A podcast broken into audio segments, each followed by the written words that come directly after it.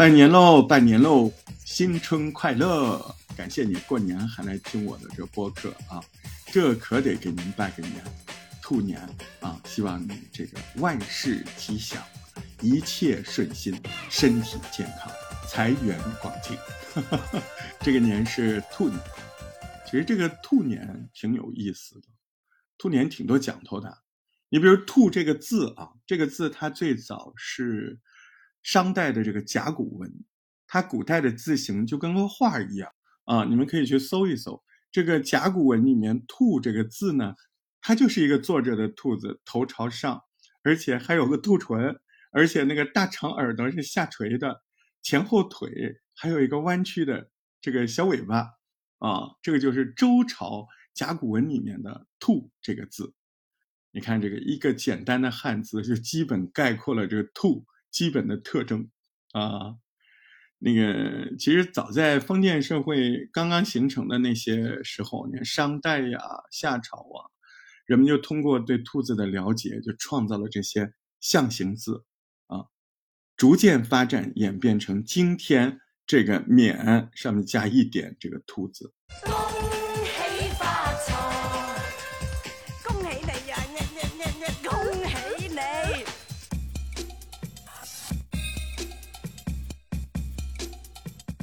汉字当中有不少都跟兔有关系，你比如说“免”，你比如说这个“冤”啊，冤枉的“冤”，飘逸的“逸”，对吧？走之加一个“兔”，对不对？分娩的“娩”，哎，这个没有“兔”，这是女字旁加一个“免”。其实这些字它其实都是跟“兔”这个字象形有关的啊。你比如说。嗯，我记得《说文解字》里说过那个，呃，说过“兔不惑于人，则谓之免”。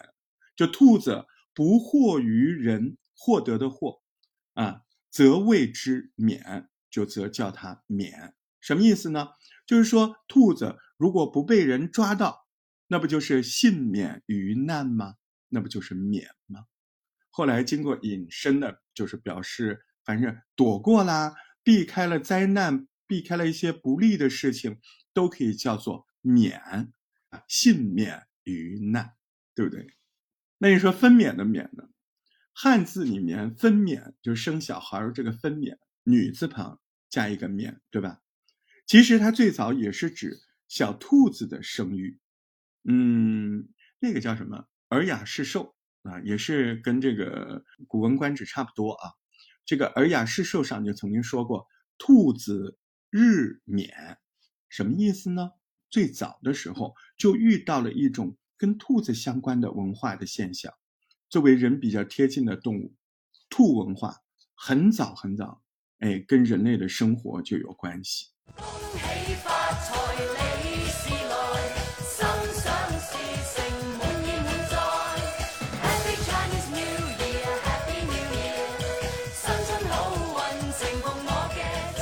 嗯，兔在十二生肖里排行第四，跟十二地支当中的卯相对，所以叫卯兔。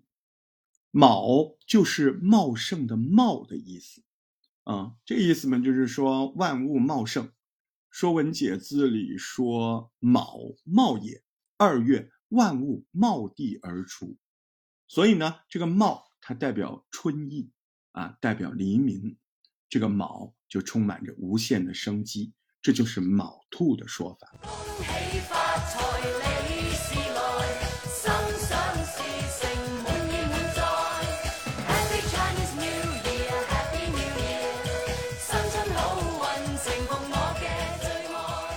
在民间文化里，兔子就好玩喽。兔子叫玉兔，也叫月兔，对吧？哎，我们小时候看月亮，你觉得像妈妈、奶奶就跟你说：“你看。”那个嫦娥旁边有个桂花树，啊，桂花树旁边有个小兔子，反正我从来没看见过。人家小朋友都说像，对，好像是。反正我说实话，我没看见过，眼神不好。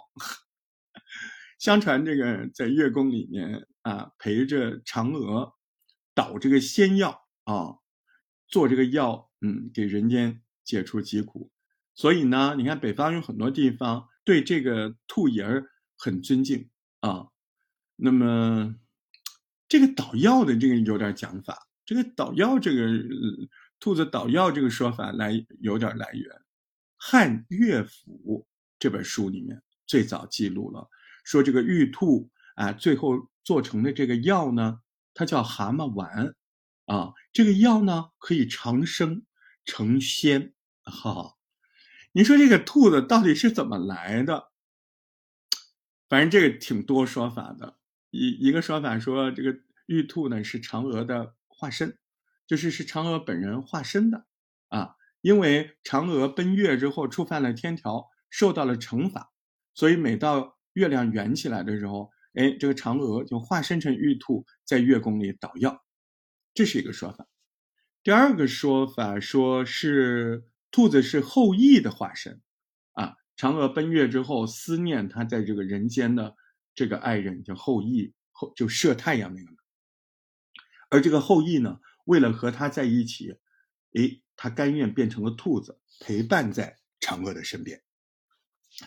这两个其实都挺玄乎的，但是第三种说法，我觉得你不一定听过，但是第三种说法真的是挺靠谱的，哎。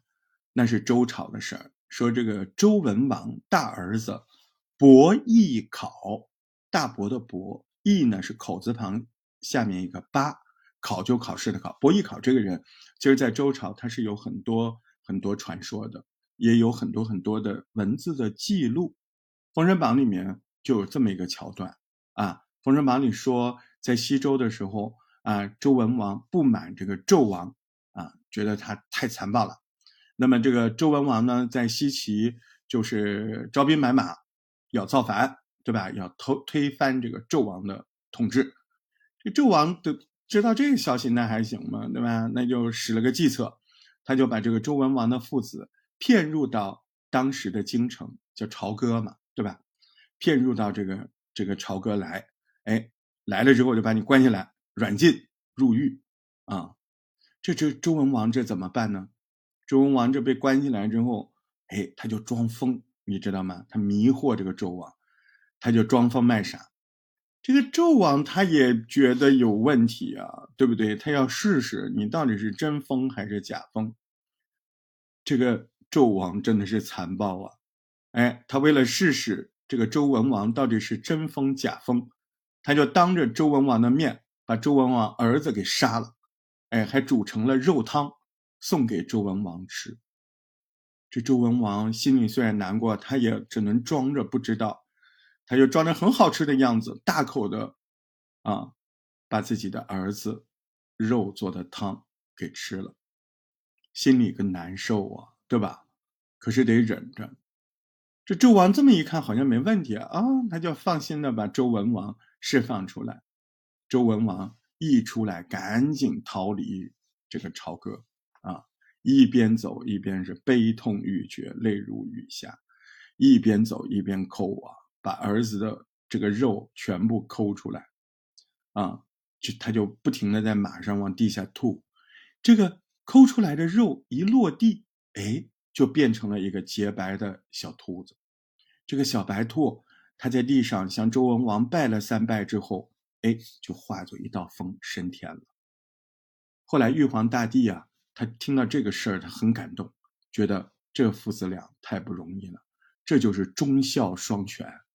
这玉皇大帝呢，就降旨这个白兔不错，这个白兔叫玉兔啊，玉皇大帝身边的兔子嘛，对吧？叫玉兔，封为玉兔啊，而且让他住哪？让他住在这个天庭最美的仙子啊，嫦娥的旁边啊，陪着他捣药，修身养性啊，让他慢慢成仙。那后来这个玉兔呢，它也确实不负玉皇大帝所望，它功德圆满啊。最后呢，就是和嫦娥仙子共同捣药，为人间解除疾苦，安康长寿。哈哈哈哈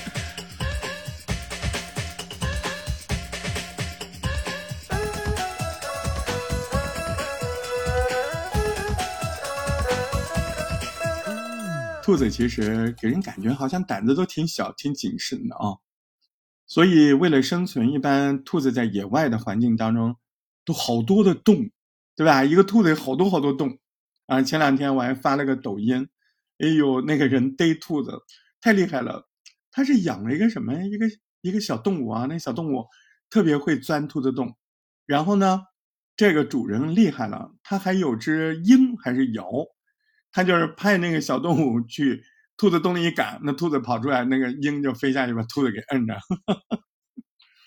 那 兔子它确实，它在全世界各地的兔子，它都有这样的特点，啊，它都有好多的洞，啊，成语就有“狡兔三窟”，就是狡猾的兔子就会有好多的洞。三窟三，不是真的三三个的意思，是很多的意思，就是说狡猾的兔子准备了好几个藏身的窝，而且互通，那就是比喻呢隐蔽的地方多啊。没办法嘛，当你的力量没有这么强大的时候，那我们就能够，只能够通过自己的智慧来弥补，对吧？嗯，就像我们可能某项技艺不够那么的有说服力，那我们就可以多学一些综合的能力，是不是？你就是拿播客也是这样啊，哦，那我可以这个以长补短，对吧？我可以勤奋，以多样化，以有趣度。哎，来弥补我一些不够的地方。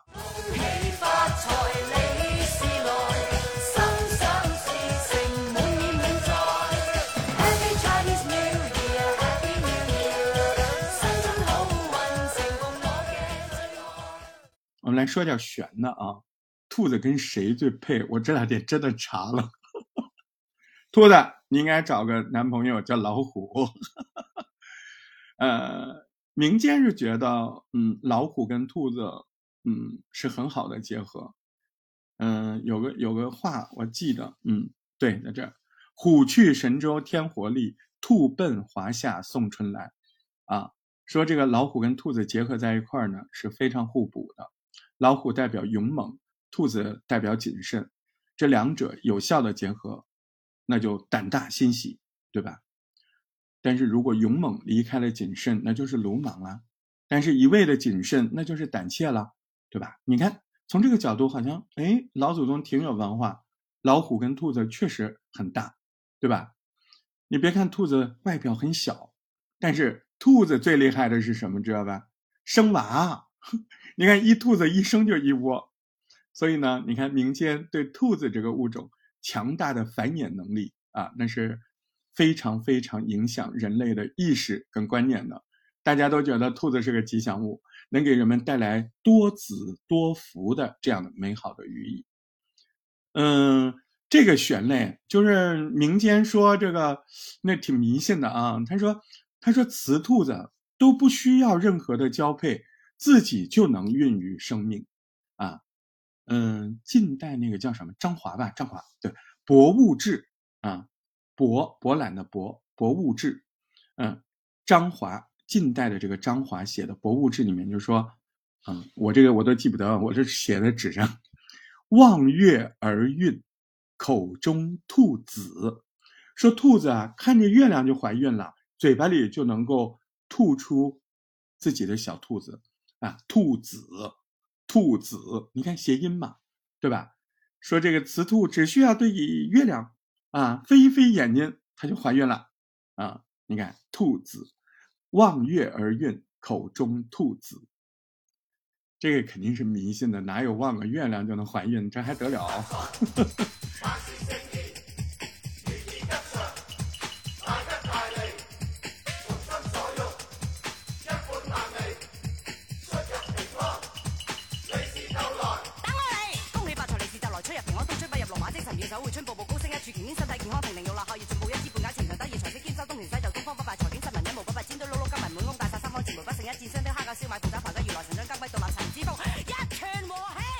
我们小时候对兔子的印象可能来自于那个著名的《木兰辞》吧，对吧？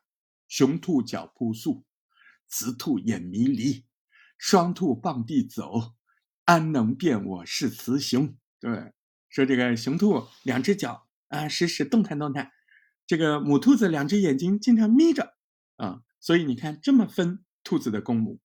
但是如果雄兔子跟雌兔子一起并排跑，你怎么能分辨哪个是雌兔，哪个是雄兔呢？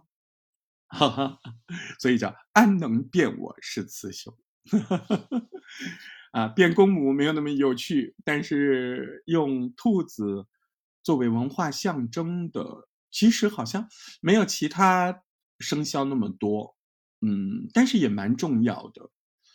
从那个博物馆里面，其实你看到，嗯，你像春秋时期，它兔子的这个文物就不多，但是一直到了汉代，哎，你到博物馆去看。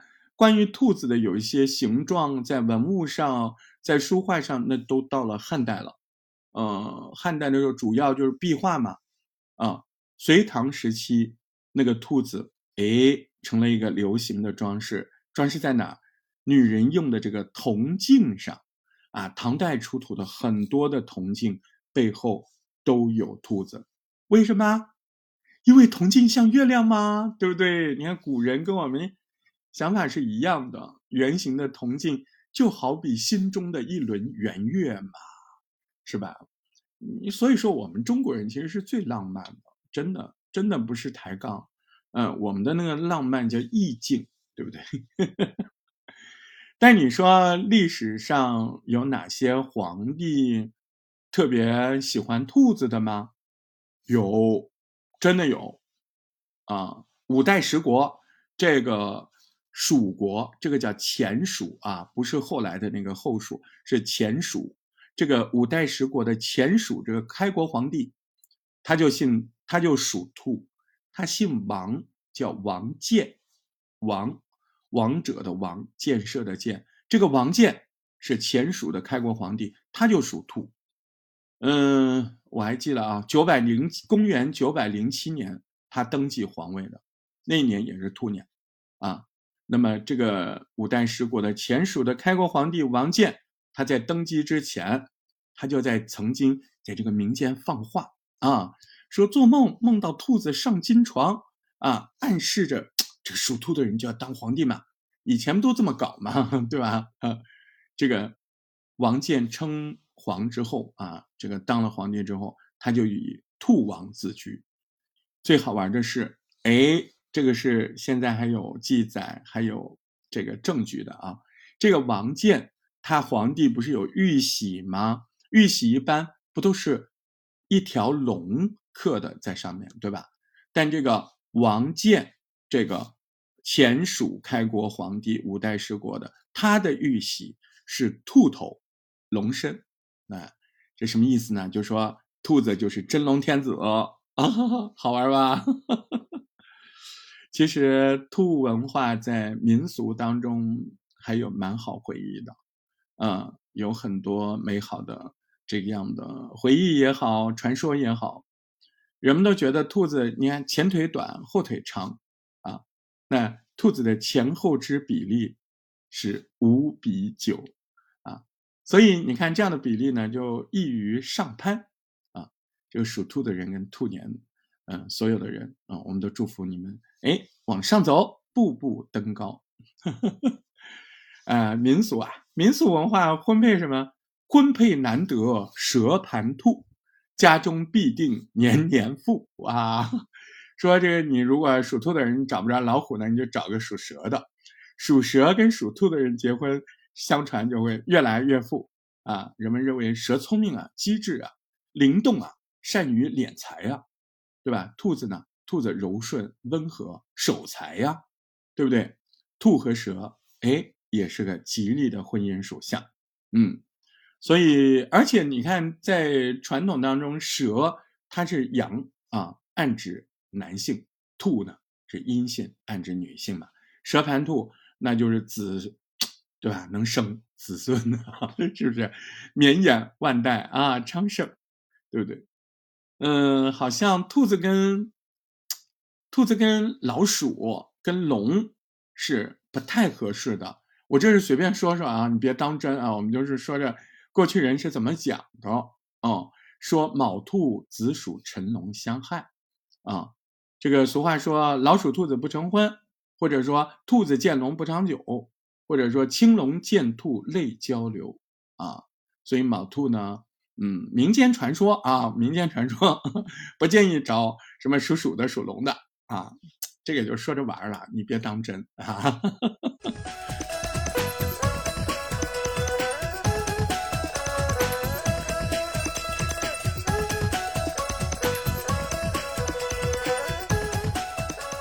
嗯，你看，其实说深一点啊，这个不能老说这个迷信故事。嗯，兔文化在文学创作里面其实都还挺有意思的。嗯，所以呢，有很多的言语啊、成语啊，都跟兔子有关。啊，兔子急了咬人，对吧？跟你说老实人逼急了也会发脾气，对不对？做事情要留余地，不要把人家逼上死路，要不然矛盾更大嘛，对不对？还有什么呀？啊，拔草打兔子，一举两得啊！小脚女人追兔子，越追越没影儿；开拖拉机撵兔子，有劲使不上。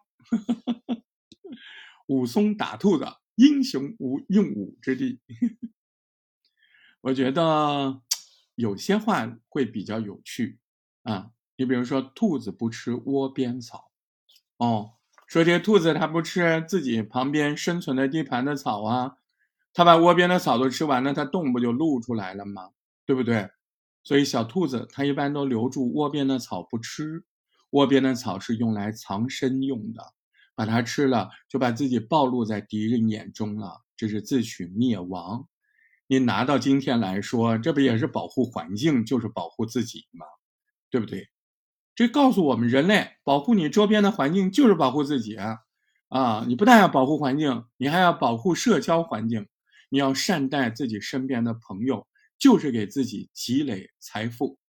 兔年真的就要到了，今天絮絮叨叨说了很多有的没的好玩的，啊，真的在这儿给大家，嗯，认认真真的拜一个年。春节是咱们华人，是咱们中国人最重要的节日。春节象征着全新的春天在向我们招手。在象征着又一个岁月即将走来，相信你心中也有万千思绪，相信你一定也善良的在心中期待着更多人得到好运。大石头在这边也希望各位创作营的小伙伴百尺竿头更进一步，也希望每个听到这个节目的小伙伴能够告诉你们身旁的那些小朋友啊，年纪小的，对不对？让他们也知道知道，哎。兔，在我们的这个中国的文化当中这么重要的地位，对，最重要的告诉他，我们都是中国人，我们都是过春节的，祝大家春节快乐。希望你又再见入再，得闲揾下我开台，欢你倒流游兼七彩，大家富贵逼人才，想爱边个。